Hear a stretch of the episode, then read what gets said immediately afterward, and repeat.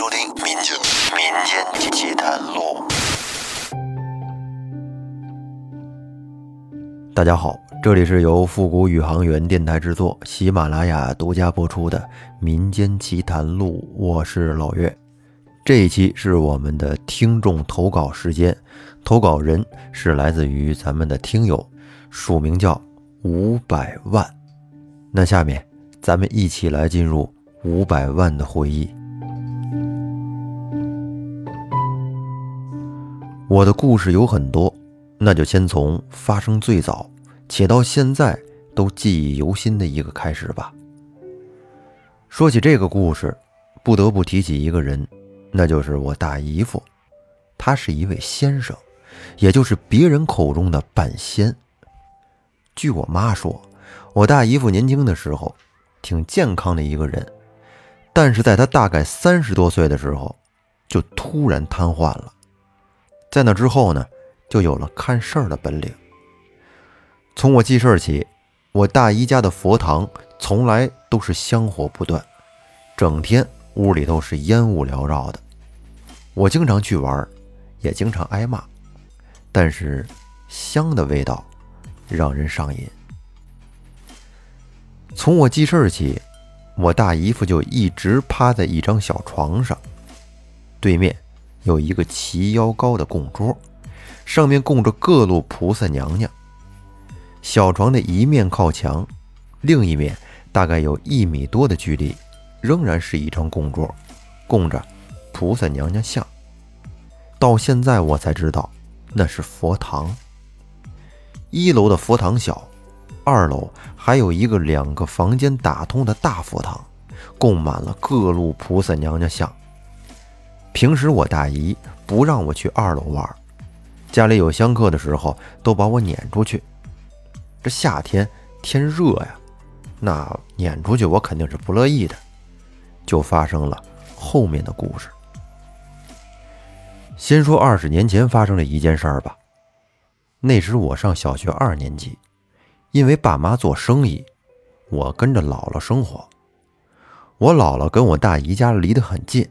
就是穿过两条又窄又长的胡同就到了，但是我当时觉得那条路特别长，可能是因为当时小朋友体型小，而且呢比较懒，所以我才觉得很长。我大姨家的外孙比我小两岁，但是那也得叫我一声小姨，我辈儿大。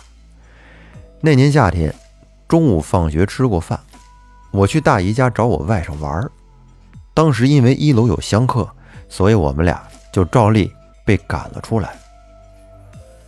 我俩也不愿去外边，就偷偷的跑到了二楼。二楼佛堂的门是关着的，但是呢没有锁。我们本来是进去想找个凉快的地儿待会儿，但是实在太无聊了，所以说就把注意力放在了供桌的神像上。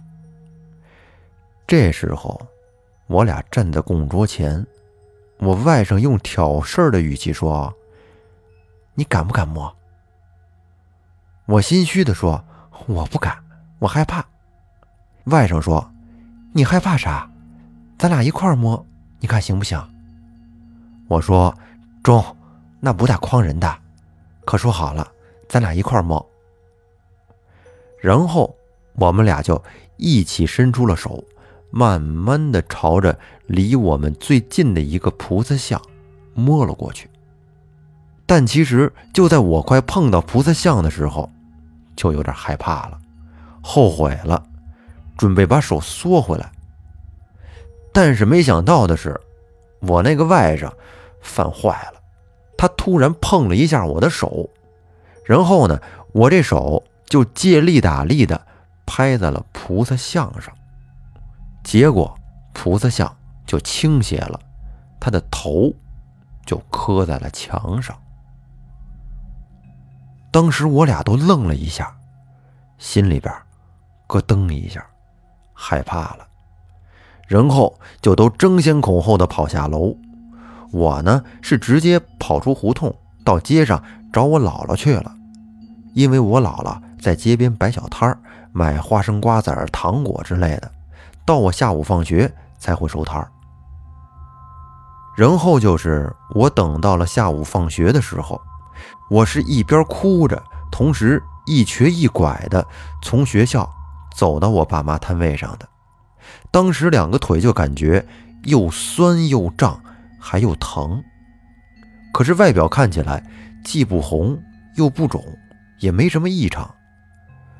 我从南边往市场里边一直走，这一路上卖炸鱼的、卖炸糖糕的。卖菜卖豆腐的叔叔阿姨都在问我怎么了，怎么跟那一直哭啊？然后不知谁大喊了一声：“张姐，你看看你闺女怎么了？这都哭一路了。”然后我妈在摊位上就注意到我了，把我拉到她那儿，找了个板凳坐下，然后问我怎么回事儿。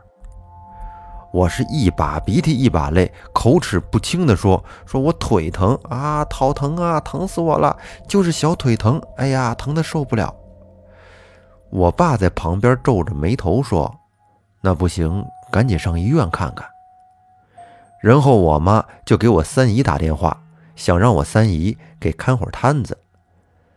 但是接完电话，我妈的脸色可就变了，气呼呼地说了句。等着吧，一会儿你三姨就过来了。结果还没五分钟，我三姨就赶了过来，人还没到身边，就开始吵我说：“中午你跟你外甥你们俩是不是调皮捣蛋了？你们可真是新鲜了，我都没见过你们这么皮的。”三姨一边说，一边就蹲下来给我按摩小腿，说是按摩，倒不如说是捏。这三下来回的捏，当时我三姨原话是：“这腿里有一股气在乱窜，我捏下边，它跑到上边；我捏上边，它跑到下面，不出来。”并且三姨嘴里边还在小声的嘀咕着，说什么“小孩子不懂事儿，也吃了苦头了，有个差不多就行了。”啊，在嘀嘀咕咕的念叨些这个。当时我就感觉我这个腿呀。那叫一个酸爽，比腿麻了之后那个酸爽劲儿有过之而无不及。就这样，有个三五分钟，哎，你别说，还真有点管用。除了有一点点酸之外，就真的一点都不疼了。从那之后，我就再也没有去过二楼的佛堂，就算是去了，也不敢进门。后来长大了一点我才明白。是菩萨怪罪我们的不敬和不尊重。后来我记得我三姨跟我妈有一段对话，我三姨说：“这闺女腿疼的走不了路，那熊孩子啊，指的是我外甥。那熊孩子下午肚子疼的，在床上直打滚，下午上学都没去。你给我打电话的时候，我正在咱大姐家，那熊孩子刚弄好，这边你又给我打电话来，我就知道这闺女得有事儿。”三姨后边再说的什么，我就记不住了。那五百万的这个故事说到这儿就暂时告一段落啊，说的是因为不小心碰到了菩萨像，身体不舒服的一个经历。然后我紧接着再给大家说一个，还是五百万上学时候的事儿，照样第一人称讲述。那个时候我已经上小学五年级了，我的邻居也就是我的发小。就叫他小明吧。我和他家是住对门，在一个胡同的对门两家。小明比我大两岁。我还在上学的时候，他就已经不上学了。那个时候我们很少说话，可能是因为青春期的缘故吧。男生女生见了面也不太好意思说话。就是有一次，我端着碗在家门口吃饭，然后我就看见。他在我家对面的那个台阶上蹲着，我看了他一眼，然后转身就进屋了。记得那天的天气很好，他穿着白色的毛衣和黑色的裤子，毛衣很白，现在想起来有点发光的那种白。那是我最后一次见到他，因为第二天的晚上，我照旧在我家门口端着碗吃饭。看来咱们这听众不太好跟饭桌上吃饭，喜欢跟门口端着碗吃。然后我就看到他们家里哭声一片，来了好多人。我问我妈：“这发生什么事儿了？”我妈说：“小明去世了。”我说：“怎么可能？昨天我还看到他呢。”我妈说：“这是前天晚上的事情。”当时我还跟我妈抬杠，说我昨天吃饭的时候真看见他了，他就在咱家门口台阶那儿蹲着呢，怎么可能前天晚上就去世了呢？我妈当时听了我说的话，叫我闭嘴，不要再说了。可能是因为当时年龄小吧，也不知道什么是难过，就是觉得心里堵得慌，特别难受。后来我才明白，原来那就是失去的滋味。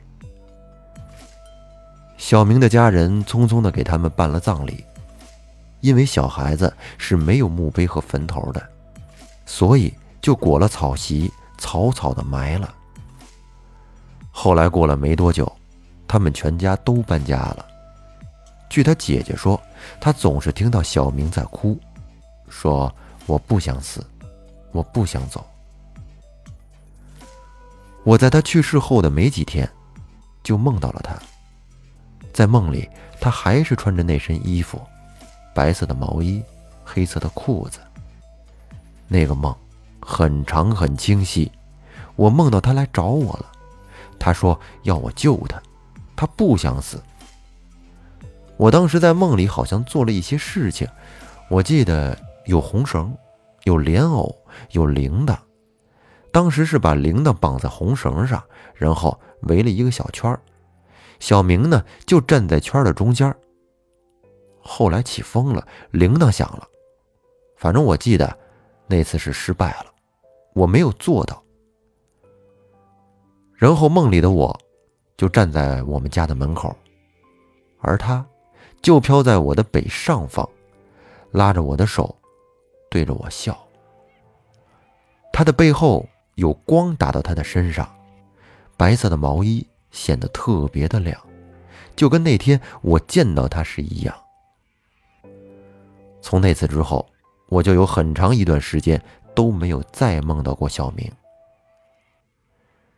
就在几年之后，我患上了抑郁症，我特别想逃离这个世界。就在我快要坚持不住的时候，我又梦到了小明。这一次，他来叫我是要带我出去玩，说要带我出去转转。然后在梦里，小明拉着我的手，就出了我的家门，往北边走。北边有一所小学，小学的后门有一条小路，这小路上有一个井盖。